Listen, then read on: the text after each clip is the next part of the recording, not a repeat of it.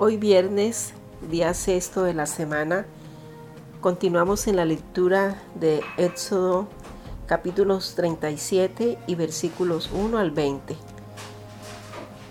El día sexto estaremos, o sea, hoy viernes, estaremos revisando la gran obra de oro de Besaleel.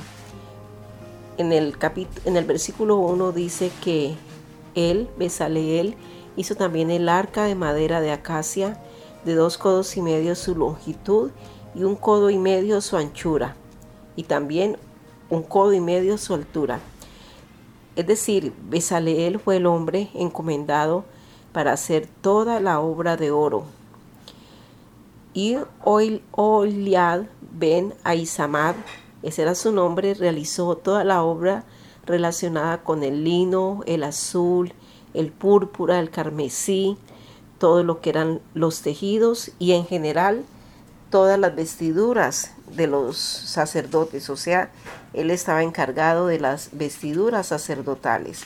Así es que cada uno de ellos tenía asignada una obra específica que le había sido encomendada.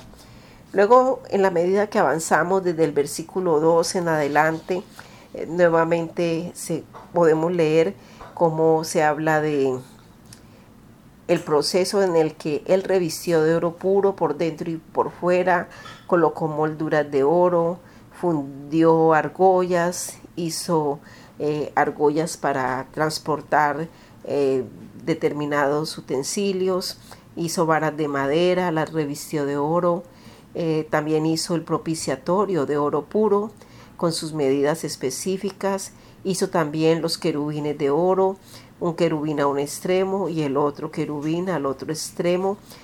Así es que nos va relatando cómo hizo cada uno de los detalles y ya sabemos, lo hemos estado revisando tanto esta semana que era el diseño dado por Achen, que no era que él se dedicó a fabricar lo que él quiso hacer. Fabricó a sí mismo, dice el versículo 17, el candelabro de oro puro. Ese tenía que ser labrado a martillo. Hizo el candelabro, su base, eh, su, su, cuerpo, su fuste, igual que los cálices, eh, todas las flores. Y volvemos a encontrarnos con una palabra que nos ha venido hablando mucho en esta semana y es que eran de una sola pieza y de sus lados salían los seis brazos, en lo que nosotros hoy conocemos como la menorá. Tres brazos, seis brazos en total, tres brazos de un lado del candelabro y los otros tres del otro lado. Eh, estaban detalladas eh, las flores, eh, la flor de almendra y lo mismo se repetía hacia el otro lado, tanto de un lado como de otro el diseño era exactamente igual. Eh, dice que todo lo revistió de oro puro, también dice que eh, hizo a sí mismo, en el versículo 29, el aceite sagrado de la unción y el incienso aromático puro, obra de perfumista. Hay obra del orfebre, el que trabajaba en oro. Está la obra del que hizo las, las vestiduras sacerdotales, en lino, en, una, en tejidos de hilos especiales y en los colores requeridos. Y también había la obra del perfumista. Y hemos revisado en parachots anteriores los requisitos tan estrictos acerca del uso de estos aceites. Eran aceites especiales cuya fórmula nunca se dio a conocer y cuya, y cuya utilización era exclusivamente para el sacerdote. Eh, ese no era el aceite de la unción de para los reyes, esa, esa no era la opción de ser usado en ninguna otra cosa. Y pues eh, también se nos daba el ejemplo cómo comenzamos a sacar modelos de las cosas sagradas y comenzamos tristemente muchas de ellas a comercializarlas y a usarlas para usos que no, que no, que no tienen nada que ver con, con la destinación con la que el Padre estableció que fueran hechos. Entonces, recordemos, toda la obra de oro fue encomendada a Besaleel, llamado por su nombre. Quedó claro que era una sola persona y era esa persona, así como el aceite de la unción, el incienso aromático, la obra de perfumista. Esto, eh, todos eran elementos de implicaciones espirituales y las personas asignadas tenían ciertos requisitos eh, que no se podían pasar por alto. Una, una nota curiosa que nos puede hacer pensar es como hoy algunas traducciones de las escrituras son hechas por más de 40 personas y allí nosotros podemos eh, ir mm, detectando cómo esta puede ser la razón de tantas incoherencias lingüísticas que observamos tantas veces eh, porque de alguna manera son obras hechas de pronto para cumplir con compromisos editoriales, eh, algunos de estas, de estas personas, algunas de estas personas están haciendo un trabajo académico del lenguaje hebreo, pero no, de pronto no son creyentes profundos en la Torá, sino profesionales en las lenguas o en los idiomas. Realmente Besaleel dirigió él solo un equipo para realizar una obra Kodesh. Uno solo dirigió el equipo, no, habían, eh, no había otras asignaciones eh, creadas o inventadas o asignadas por alguien. Eh, realmente nos queda una enseñanza profunda para realizar las cosas sagradas se requieren personas llamadas por Dios y a quienes Dios ha dotado para lo que Él les encomienda. Por ejemplo, hoy en día un director de alabanza debe ser una persona profunda en la teología de la escritura, no un desconocedor de la misma, es más que un músico, un artista o un cantante. En algo tan hermoso y de un profundo sentido espiritual como la alabanza, como es la adoración. Eh, las personas en algún momento pueden estar lejos de estos requerimientos. No decimos todas, pero eh, es, es evidente que quien coordina estos equipos, ministerios, requiere tener la certeza de que está colocando está llamando a las personas indicadas. Nosotros, por ejemplo, eh, hablando de algo tan práctico y tan pertinente al tiempo de hoy como el alabanza en las congregaciones, tenemos todo un repertorio en las mismas escrituras, 150 eh, salmos, el cantar de los cantares, los profetas, el Nuevo Testamento, es decir, toda la escritura. Entonces, nos hemos hecho esta pregunta, ¿qué necesidad hay de estar inventando letras?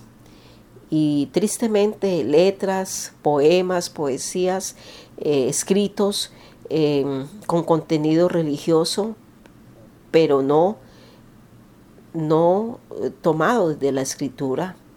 Eh, tristemente vemos canciones que son letras del mundo y y con esos ritmos, entonces eh, que son exclusivamente para diversión o para recreación del mundo, entonces les agregamos composiciones eh, que también están lejos de la escritura.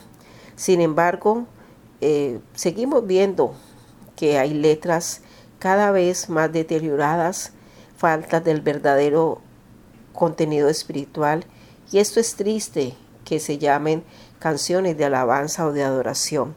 Éxodo 38.1 dice que hizo el altar del holocausto y que lo hizo de acuerdo a las dimensiones y bueno, mm, sería una, una oportunidad para que cada uno leyéramos todas estas porciones escriturales hasta el versículo 19 eh, pero seguramente podemos llegar hasta el 20, donde ya dice que todas las estacas para el tabernáculo y para el atrio alrededor eran de bronce. Entonces, terminamos aquí con la narración acerca de la obra específica de este hombre establecido por Achen. Él era Besaleel. Era, hizo un trabajo monumental en oro. Fueron nueve meses de febril trabajo con una fecha fija para terminar la tarea. Debería estar listo para el primer día del primer mes del segundo año de la salida de Egipto. Escuchemos, era una fecha establecida y determinada. Debería estar listo para el primer día del primer mes del segundo año de las, después de haber salido de Egipto. Entonces eh, debió ser una rutina de trabajo fuerte, eh, la que tuvieron estos hombres encomendados. Pero lo más evidente de esto es la intervención sobrenatural del Eterno la fuerza y la competencia del Señor sobre la vida de estos siervos escogidos. Eh, allí es donde podemos ver claramente eh, una expresión que nos debe ayudar a equilibrar muchísimo. Cuando el Señor nos llama a su servicio, Él nos dota, Él nos habilita. Y tenemos que llegar con las manos vacías, desprovisto de tanto ego, de tanto yo, de, tanto, de tanta opinión humana y simplemente eh, ponernos en sus manos para que eh, la intervención sea la fuerza del espíritu y no la participación humana, porque lo más seguro es que nos quedemos sin fuerzas en la mitad del camino, porque lo que Dios nos llama a hacer es muy grande es extraordinariamente grande, impresionantemente grande. Y esa es la garantía del Padre. Cuando nosotros obedecemos y seguimos su instrucción con sencillez de corazón, entonces Él hace con nosotros cosas impresionantes para que al mirar lo que está sucediendo, tengamos que reconocer que no fue ni por nuestras muchas palabras, ni por nuestra mucha eh, carisma, no fue por nuestro conocimiento, talentos, habilidades, no fue por nada de eso, eh, fue solamente por la habilidad sobrenatural dada por Dios.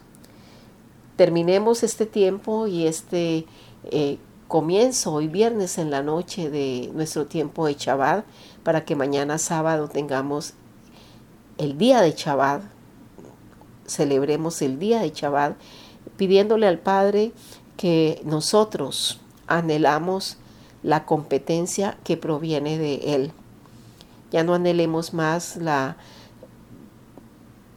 competencia, protagonismo, competencia, anhelos, arrogancia, orgullo, ego, que proviene de nosotros.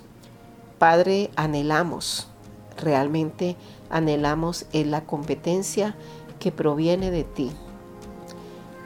Hermanos, para todos, un comienzo de Chabad precioso y que el Padre eh, nos haga competentes para toda buena obra.